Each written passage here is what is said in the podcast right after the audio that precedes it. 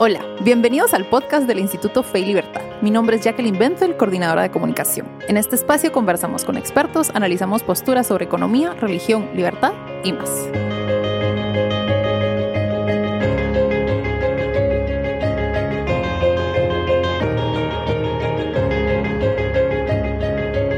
Bienvenidos a este nuevo episodio del podcast del Instituto Fe y Libertad. Hoy me encuentro con dos invitadas de lujo. Está conmigo Ligia Briz, quien es directora ejecutiva de la asociación La Familia Importa, emprendedora de dos empresas, Lingo Company, que es una agencia de traducción e interpretación simultánea, y Pichados, que es mentoría en pitch para emprendedores. Ella es licenciada en Ciencia Política, magna cum laude por la Universidad Francisco Marroquín, posee un máster en Administración de Empresas con énfasis en Gerencia General de la Universidad del Istmo de Panamá una certificación en responsabilidad familiar corporativa de la Universidad del Istmo de Guatemala, es esposa y madre de dos niñas. También está conmigo Andrea Velázquez, quien está por culminar su licenciatura en Relaciones Internacionales en la Universidad Rafael Landívar. Actualmente labora en FADEP, eh, Asociación Familia, Desarrollo y Población, como directora de Comunicación y Estrategia. Ella comenzó a involucrarse en temáticas sobre defensa de la vida y la familia hace ocho años en la organización Juntos por la Vida, JUVID en la cual recibió un diplomado en Defensa por la Vida y la Familia. Bienvenidas a ambas, gracias por aceptar nuestra invitación. Hola Jackie, siempre es un gusto acompañarlas. Muchas gracias Jackie por la invitación. Hola Andrea también. Hola Alicia, qué gusto tenerte por acá también. Excelente, muchas gracias a las dos. Hoy vamos a hablar sobre un tema muy importante y más eh, con la coyuntura actual, con lo que estamos viviendo. Vamos a hablar sobre los retos del trabajo en casa.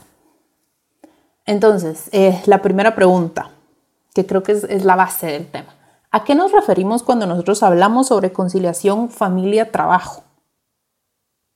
Que oímos que mucha gente habla del tema, pero creo que es muy importante dejar conceptos claros. Estamos hablando de un tema de responsabilidad personal o un tema que le compete a cada uno de manera individual o juegan un papel las empresas y los, empleados, eh, los empleadores también. Ligia. Eh, sí, Jacqueline, es una excelente pregunta. Primero, sentar las bases. La conciliación familia-trabajo, en términos simples, es equilibrar la vida laboral, familiar y personal. Esto es a nivel personal. Con la empresa tú puedes saber si existe conciliación familia-trabajo con tres elementos que lo vamos a hablar más adelante, que son el apoyo del supervisor, la cultura de la organización y las políticas de responsabilidad familiar, en la empresa específicamente. Ahora, ¿de quién es la responsabilidad? Es una responsabilidad conjunta. Es responsabilidad del individuo, es decir, del colaborador. ¿Por qué? Porque él necesita manejar bien su tiempo, ser más ordenado, concentrarse en los resultados, dar la mía extra también, pero también hacer un uso adecuado de la tecnología. Y esto estamos hablando tanto en la empresa como en la familia. No estar chateando en lo que está cenando con la familia, no meterse a Facebook cuando estás en el trabajo, etcétera. Ahora, es responsabilidad de la empresa también, porque la familia es un stakeholder de la empresa y esto muy pocas empresas lo ven al día de hoy. La empresa tiene externalidades que pueden ser positivas o negativas en la familia. Por ejemplo, una externalidad positiva es eh, un salario, el salario ayuda a la familia, ¿cierto? Otra externalidad positiva puede ser que eh, la persona que trabaja adquiere ciertos hábitos y aprende ciertas no sé, nociones, nuevos conocimientos que puede ir a aplicar a la familia. Pero también puede tener una externalidad negativa. ¿Por qué? Porque le puede quitar tiempo a la persona con su familia. Puede también, por ejemplo, obstaculizar que la persona pueda descansar, que pueda tener una vida espiritual, que pueda tener ejercicio. Entonces, la familia es un stakeholder de la empresa. Si la persona se siente motivada, si la persona se siente contenta, si, tiene salud mental, salud física, va a tener mejores resultados en empresa, evidentemente. Así que esta idea de que la vida personal y la vida laboral son cosas distintas es una idea errónea, porque evidentemente afectan. ¿Por qué? Porque el trabajador y el papá o la colaboradora y la mamá son una misma persona, tiene distintos roles, pero son una misma persona. El costo empresarial de la no conciliación de trabajo y familia es enorme. Entonces, al final hay un costo que la empresa tiene que no dejó crecer, que no alcanzó o que no llegó a ganar, porque sus gerentes principales, sus supervisores, sus cabezas estaban al límite de sus energías o al límite de su nivel de estrés. Y por esta razón es que es responsabilidad de la empresa también. Pero es también responsabilidad de los empleadores, de los jefes, de los líderes, de los supervisores, porque ellos son los que están al día a día con las personas. Ellos conocen, les pueden preguntar, saben cuál es su, su entorno familiar y qué es lo que pasa en ese momento.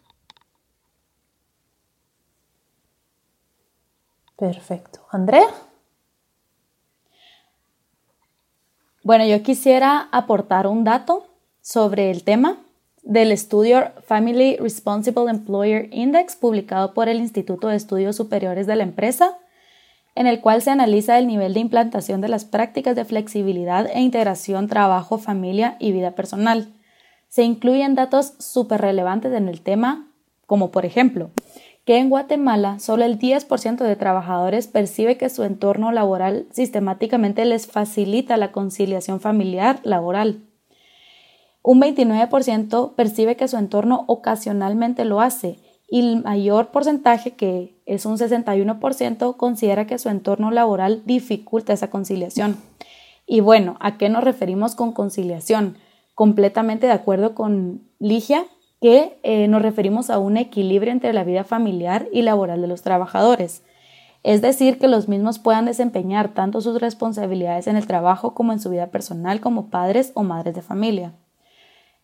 Actualmente el entorno laboral involucra muchos aspectos que pues en el pasado no, no implicaban un mayor desafío, por ejemplo, la evolución de la tecnología, el incremento de las demandas laborales, y la inserción cada vez más común de las mujeres en el mercado laboral. Sí. Todo ello ha hecho que las colisiones entre el tiempo dedicado en la familia y al trabajo son cada vez más frecuentes, por lo que lograr una armonía entre ambos aspectos es un desafío tanto personal como para los empleadores, la empresa pública, como lo comentaba em, Ligia, la empresa privada también.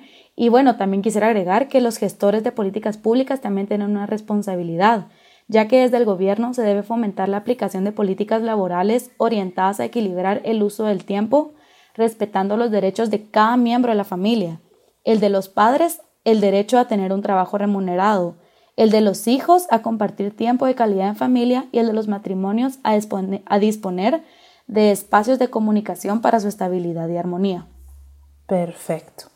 Bueno, y en ese sentido, ahora que ya tenemos una mejor idea de qué, de qué estamos hablando, ¿Cómo se pueden beneficiar las empresas de que tanto sus empleados como sus directivos tengan una adecuada conciliación familia y trabajo? ¿Cuál es su importancia tanto en el desarrollo personal como en el profesional? Que creo que Ligia ya nos hablaba un poquito por ahí. Sí, precisamente el, índice del que habla Andrea, que fue desarrollado por, por la Family Responsible Employer Index, desarrollado, perdón, por Eli Frey, y en el Center for Work and Family de la Universidad Navarra. La, dos de las fundadoras me dieron clases a mí precisamente en esta certificación de la que hablabas al inicio. Y los datos tan interesantes que, Andrea nos presentó se traducen en lo siguiente. Existen cuatro tipos de entorno en, eh, los que los empleados se pueden ver involucrados en una empresa, de acuerdo a este índice. El primero es el entorno enriquecedor. Y aquí es un entorno que facilita sistemáticamente, es decir, constantemente es parte del sistema, es parte de las políticas de la empresa, la conciliación familia-trabajo. El segundo entorno se llama favorable. Es un entorno donde ocasionalmente facilita esta conciliación. El tercero es el desfavorable, en donde dificulta ocasionalmente esta conciliación. Y el último, que es el contaminante, en donde dificulta sistemáticamente, es decir, la empresa en su sistema, en sus políticas, en sus horarios, en sus hábitos, dificultan constantemente la conciliación familia-trabajo. Este es el tipo de empresas, por ejemplo, en donde nadie se va si el jefe no se va a la oficina. Si tú sales en la hora en la que tienes que salir y terminas el trabajo, en el horario en el que lo tienes que terminar, la gente te voltea a ver mal porque todos se quedan en la oficina a cenar, etcétera, etcétera. Este, este, este es el tipo de entornos que evalúa este índice. ¿Y, qué pasa? Vemos, por ejemplo, en el índice eh, contaminante, que es el que las personas que dicen, miren, mi empresa sistemáticamente me impide esto y demás, se ve que las personas eh, tienen un, mayor, una mayor motivación para irse de, de la empresa. Es decir, la empresa espera que ellos pongan sus necesidades por abajo de las necesidades de la empresa y por lo tanto la intención de renunciar es muy alta. El empleado también percibe o el colaborador percibe un efecto negativo en su calidad de vida, tanto en, digamos, en el tema de dieta, de ejercicio, hábitos de sueño, etcétera, etcétera, incluso de su salud mental. Y definitivamente esto lleva un impacto negativo en su productividad. El colaborador llega cansado, llega estresado, no puede pensar bien, no se concentra, eh, prefiere estar separando a cada rato a tomar café, a preguntarle a alguien, a llamar por teléfono, a, a chatear, a mandar mensajes, en lugar de poder dedicarse a su trabajo. Versus si comparamos al 61% que en Guatemala, porque esa estadística que les está presentando Andrea se hizo en el área metropolitana nada más de Guatemala, que siente que pues el entorno es facilitador, ¿no? Que sí tiene posibilidades de conciliar vida-trabajo, sus, sus, sus, resultados, perdón, son mucho mejores, su productividad es mucho mejor, incluso la percepción de salud que tiene el empleado, que no significa que hayan hecho una evaluación de salud, sino la percepción que tiene el empleado de su propia salud es más positiva. Entonces, ¿por qué, ¿por qué al final es importante? Las empresas que tienen, este, que, que tienen estos entornos, ya sea el contaminante o el desfavorable, no están recibiendo el mejor perfil de sus colaboradores. Sus colaboradores no están rindiendo al 100, aunque pareciera que sí.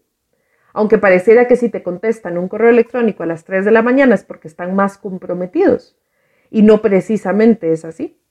La persona es probable que tenga más intención de dejar la empresa, eh, no siente que la organización lo está apoyando, su productividad baja, su perfil motivacional baja, entonces al final la satisfacción incluso que tiene con su conciliación va a bajar. Esta persona es probable que vaya a buscar otro trabajo, que se esté quejando de la empresa. Al final el, impacto que quizás no siempre es cuantificable que tiene la empresa por no mantener un entorno que sea favorable a la conciliación familia-trabajo es mayor que, si la, que el resultado que tienes por tener Em, empleados conectados todo el tiempo, esta conexión permanente que te piden cuando te buscan en un perfil. Así que es un tema que las empresas y los empleadores y los líderes tienen que empezar a, considerar seriamente. Eh, Andrea. Yo quisiera agregar, eh, luego de lo que comentó Ligia, que más que nada debemos tener claro que el recurso más valioso de toda empresa es su capital humano, es decir, sus trabajadores, por lo que todo beneficio aportado a los trabajadores favorece también a la empresa. Cabe resaltar que el 41% de los trabajadores tiene dependientes a cargo en casa, según un estudio realizado en España por el mismo Instituto de Estudios Superiores de la empresa. Em, y bueno, quisiera agregar varias ventajas que son muchas. Las em, ventajas para las empresas de fomentar la, conciliación laboral y familiar de los trabajadores. Sin embargo, podemos mencionar eh, algunas. Existe un incremento de la productividad y competitividad empresarial debido a los incentivos provistos. Según el IFREI, al aplicar medidas de conciliación y flexibilidad se aumenta la productividad en un 19%, lo que comentaba Ligia, ¿verdad? Existe una mejora cualitativa en el ambiente laboral, hay, una menor abstención, hay menor abstencionismo laboral, hay una mejoría en la calidad de vida de los trabajadores, como lo comentaba Ligia, derivado de la reducción de niveles de estrés en los mismos, por lo que desempeñan su trabajo de manera más eficiente. Y existe una mayor motivación de los trabajadores, lo que representa mayores índices de retención laboral, reduciendo los costos empresariales por rotación y bajas de, empleados. Según el IFREI, la intención de dejar la empresa es un 300% mayor en un entorno laboral rígido y de largas jornadas, como nos comentaba Ligia anteriormente. Perfecto. Bueno, ahora quisiera irme em, desde un punto de vista macro ¿Cómo se puede beneficiar la sociedad en general em, con una organización laboral que garantiza esta conciliación familia-trabajo? Bueno, la sociedad, recuérdate que la sociedad se compone de personas. Y mm, me voy a ir desde lo más eh, personal hacia lo macro. ¿Por qué nos vamos a beneficiar con este tipo de, políticas? Si las personas, nosotros como individuos, sabemos manejar nuestro tiempo, sabemos invertir tiempo en nuestra familia, invertir tiempo en, en crecimiento personal, ¿verdad? Que puede ser de cualquier tipo, ejercicio, lectura, eh, meditación, prácticas espirituales, etc. Si nosotros como individuos invertimos en, en hacer la conciliación familia-trabajo, vamos a tener una mejor salud mental, una mejor salud física, nos vamos a desempeñar mejor y nuestra motivación en todos los ámbitos, no solo en lo laboral, en la familia, en consecución de metas, en hobbies, va, va a ser mejor. Eso es primero. Luego me voy al ámbito de la empresa.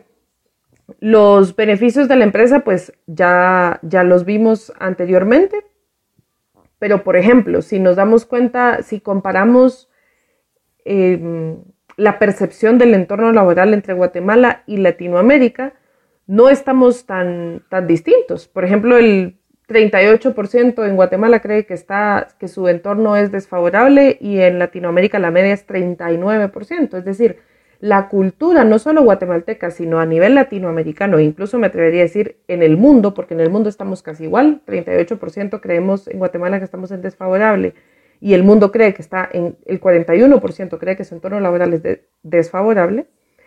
Si es una cultura, no es la cultura, la forma en la que hemos aprendido a trabajar.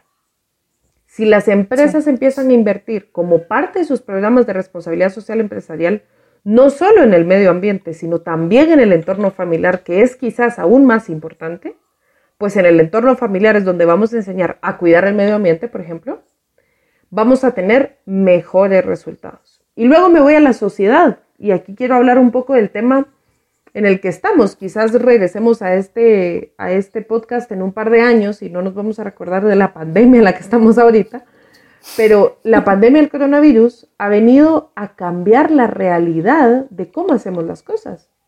Ha venido a cambiar la realidad en todo sentido, en cómo nos relacionamos socialmente, en hábitos de limpieza para entrar a casa, por ejemplo, y ha venido a retar a las empresas para que vean que sí pueden hacer el trabajo de distinta forma. Una de las tantas políticas, porque son muchas y si quieres de esto hablamos después, una de las tantas políticas que se pueden aplicar, que la empresa puede aplicar como parte de responsabilidad familiar corporativa, es la flexibilidad en el tiempo y espacio. Y dentro de estas, una de las ideas es el home office, que ahorita la mayoría nos vimos obligados a hacer. Bueno, yo tengo dos años de hacer home office, pero la mayoría se vieron obligados a hacer un, home office parcial o un home office completo, que en normas generales esto puede ser pero muchas empresas están ahorita viendo cómo, eh, pues por el tema de la pandemia, se pudieron adaptar, ¿sí? Aquí podemos reducir nosotros horas de tráfico, gasto en gasolina, estrés, tiempo. Hay, hay un video que compara las dos vidas.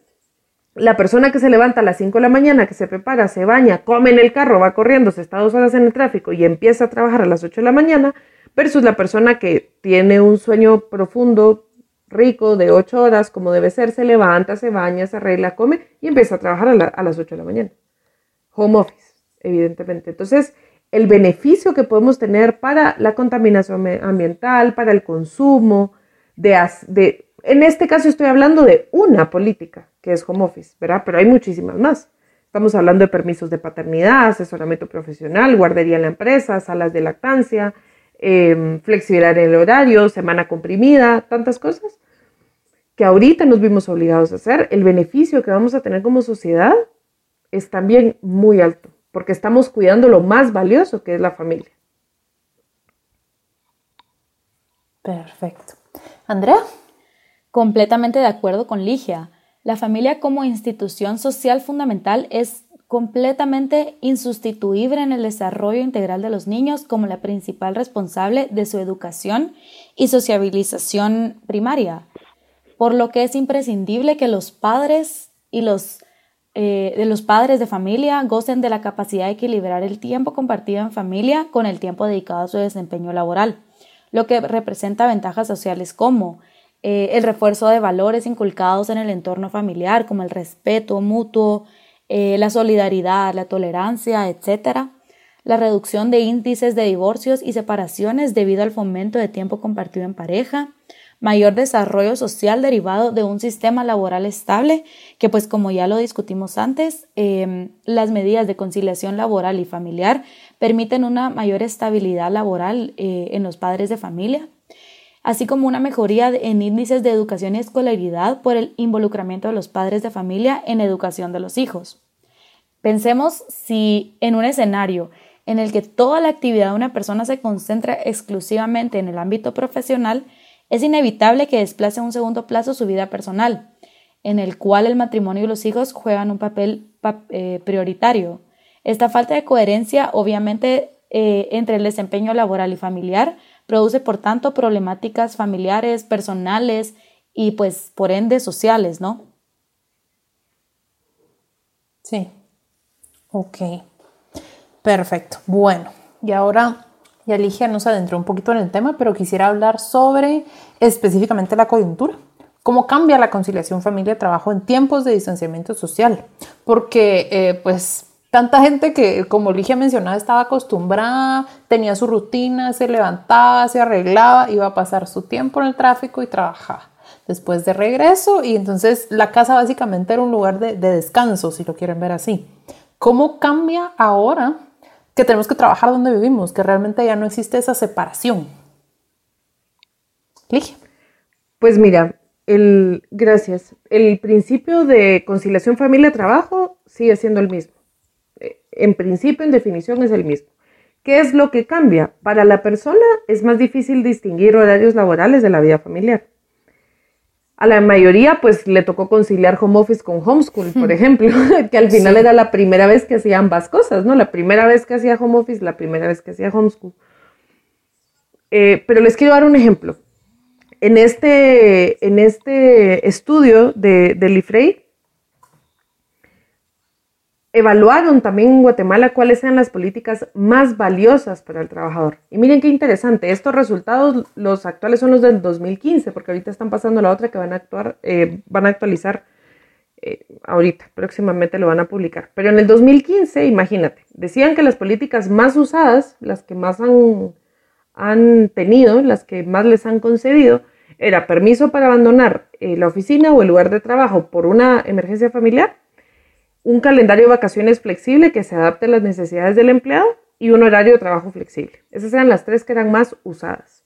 Las más útiles, según el colaborador, era permiso para abandonar el lugar de trabajo debido a una emergencia, calendario de vacaciones flexible que se adapta a las necesidades y el horario de trabajo flexible. Es decir, las más útiles y las más usadas eran las mismas.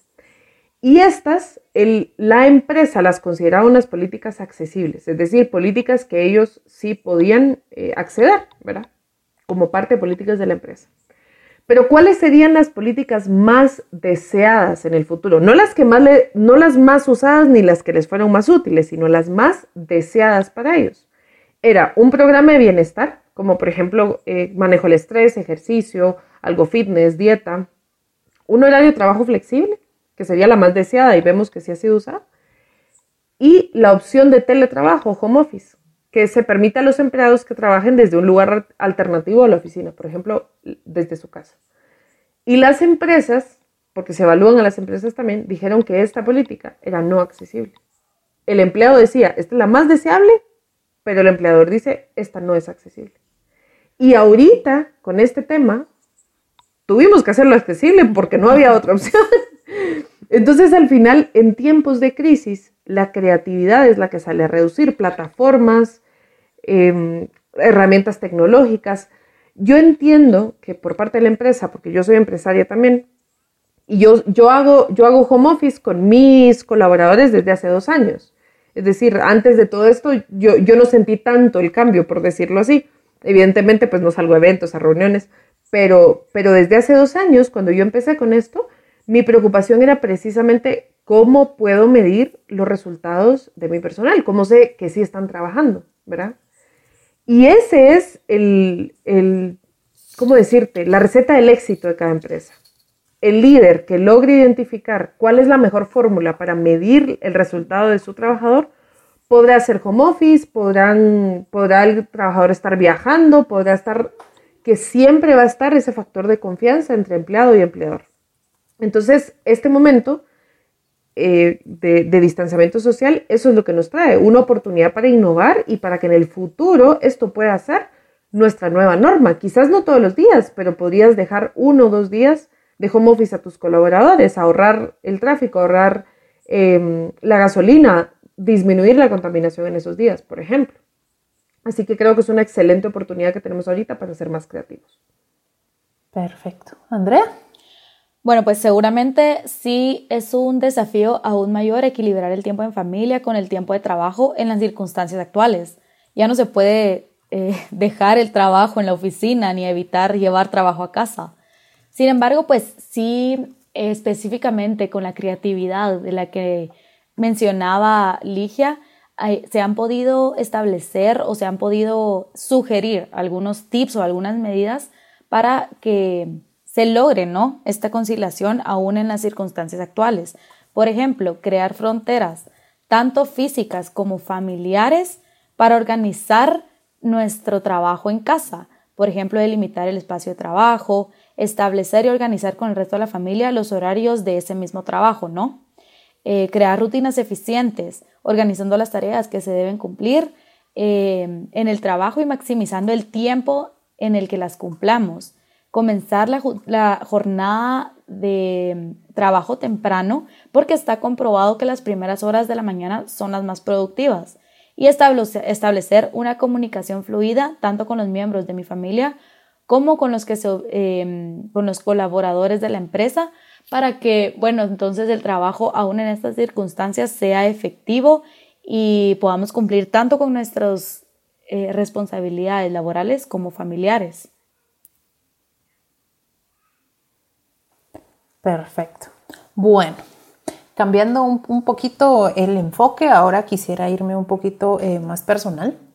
Ligia, tú como madre y como profesional que tienes esa experiencia, ¿a qué retos te has enfrentado trabajando desde casa y tratando de balancear la vida familiar con la vida profesional?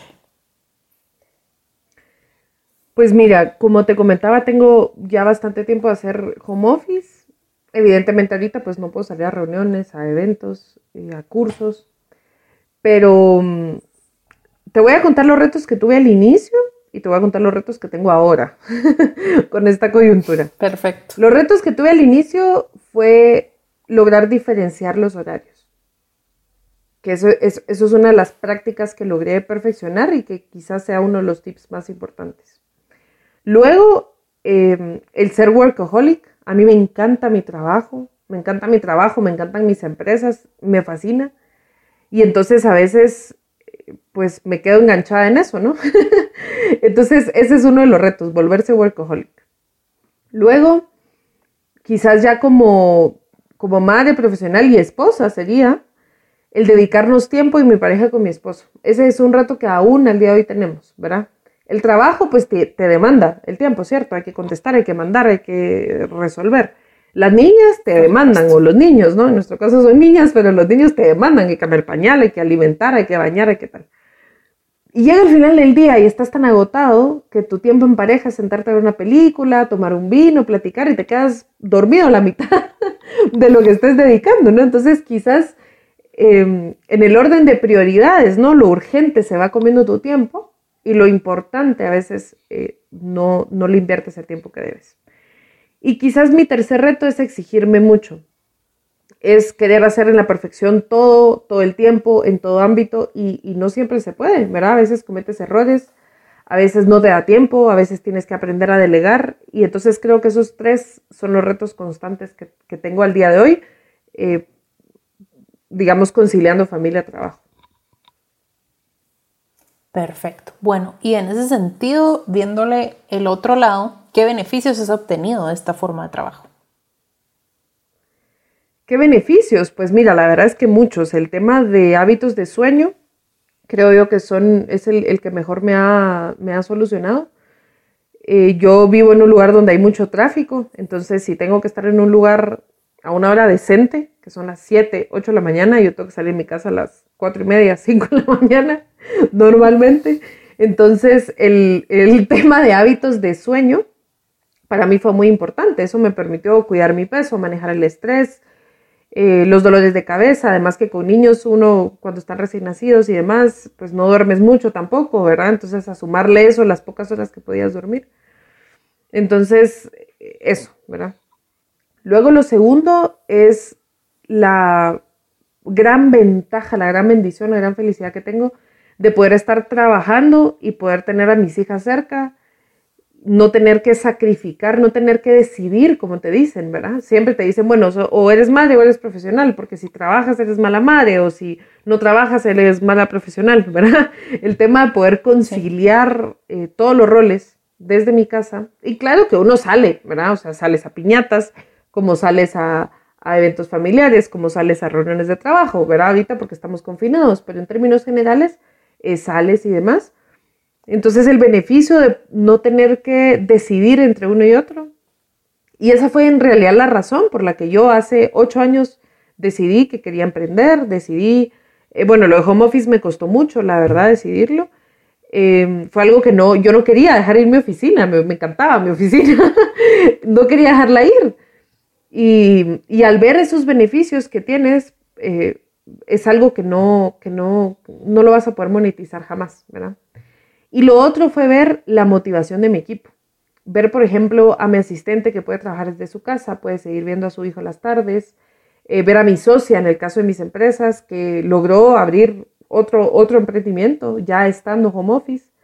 Y eso fue invaluable, porque al final, por ejemplo, ella logró hacer eso, yo logré empezar ahorita como, como directora de AFI, cosas que si estás en una oficina no lo logras hacer, o sea, el, tema de decidir conciliar en este tema, porque yo entiendo que no todas las empresas pueden hacer home office, por ejemplo, esa es una política que nosotros decidimos, pero el tema de ponerle la prioridad a la conciliación, no es ponerle la prioridad al trabajo o la familia, sino ponerle la prioridad a la conciliación, a nosotros nos permitió eh, trabajar en muchos más proyectos a nivel personal, a nivel empresarial, a nivel familiar y poder crecer más. Y en ese sentido, ¿qué buenas prácticas nos podrías recomendar, compartir para nuestros oyentes, para quienes estén pues ahora experimentando esto por primera vez por el confinamiento, pero que les gustaría seguir eh, explorándolo en el futuro? Claro, pues mira, siempre hay algo que mejorar, pero yo tengo una, una receta de cinco pasos que se las voy a compartir. La primera, no trabajes eh, en, pijama. Esa es la primera.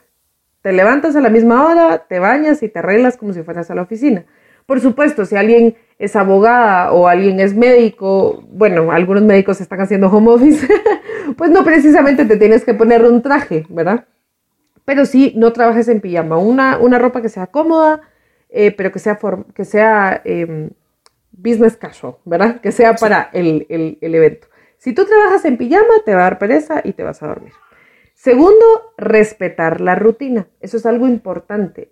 Más si estás haciendo homeschool también porque tienes hijos, eh, los papás que me estén oyendo ahí saben perfectamente que el secreto de la felicidad de un papá es la rutina de los hijos. Pues lo mismo pasa con nosotros, ¿no? Los adultos, respetar nuestra rutina. A qué hora te bañas, a qué hora comes, eh, los momentos de descanso, eso es algo importante.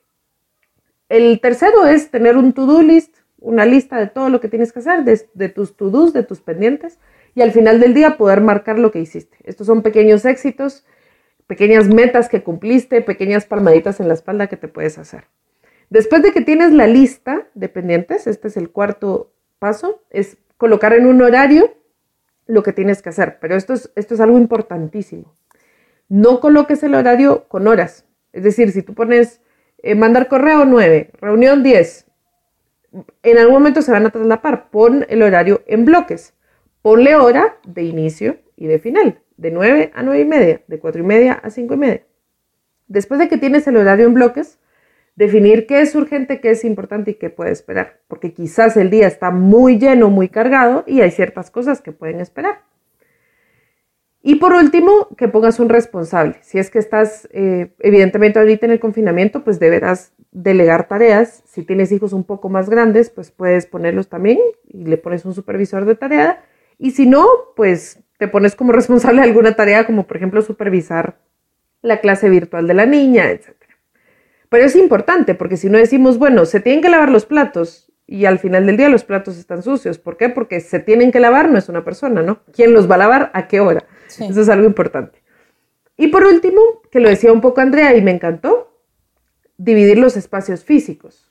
Eso es importante. Tener un lugar específico para trabajar, un lugar específico para estudiar, para quienes tengan hijos en homeschool, que esté ordenado, que esté limpio, que esté iluminado. Eso es importante. Preparar los materiales, tener los dispositivos, eh, todo listo un día antes. Y lo más, eh, esos son los cinco pasos, pero quizás lo, lo el, la, la mejor buena práctica que te puedo compartir es entender que esto no es un juego de equilibrio.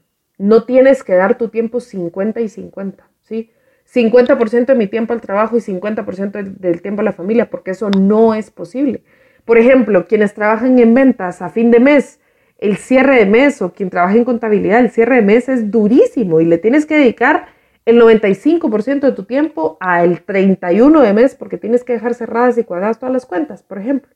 O tienes que dejar cobradas a todos los clientes. Entonces ese día, pues en la tarde, tu, tu conciliación fue 95 y 5 y eso está bien. Porque el día de mañana que tu hijo tenga fiebre o el día de mañana que tu mamá quiera conversar o el día de mañana que tu amigo necesite apoyo y como no se pueden juntar, se tienen que reunir en Zoom, pues entonces tú ya terminaste tus pendientes, pues entonces tu, eh, tu conciliación será 90 días, ¿sí? Nunca va a ser 50-50, porque si estamos esperando tener 50-50 es una meta ilusoria, nunca vamos a llegar a eso. Habrán días en donde se necesita más nuestra atención aquí, habrán días donde se necesita más nuestra atención acá, pero es importante mantener que al final del día yo tengo que decir, bueno, todos los días comí con mi familia, todos los días eh, logré entregar el trabajo, todos los días le puse atención a mi jefe, etcétera, etcétera. Eso, eso sí es importante. No, no es tanto en términos de, de mm, empatar las cuentas, sino de poder satisfacer todos los ámbitos. Perfecto. Bueno, y ya para ir cerrando, eh, esta pregunta es para las dos. ¿Nos podrían recomendar algunos recursos para aquellas personas que quieran profundizar en el tema?